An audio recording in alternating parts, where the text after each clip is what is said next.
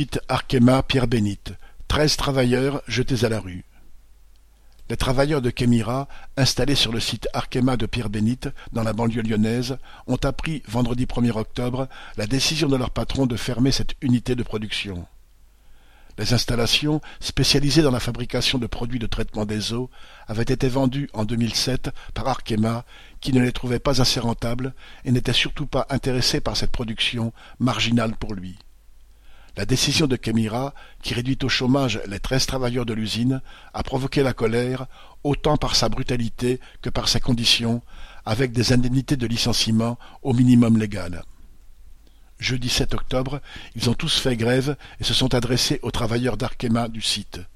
Les discussions et les marques de sympathie ont été nombreuses, ce qui les a confortés dans leur volonté de s'opposer à ce mauvais coup.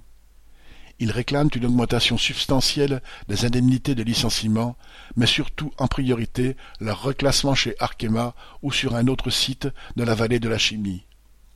Perdre son emploi aujourd'hui, de plus avec une famille à nourrir, c'est souvent se retrouver dans la précarité ou retrouver un emploi avec un salaire la plupart du temps bien inférieur.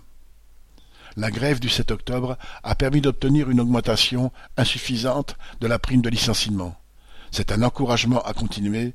D'autres actions et rassemblements sont prévus dans les jours suivants. Correspondant Hello.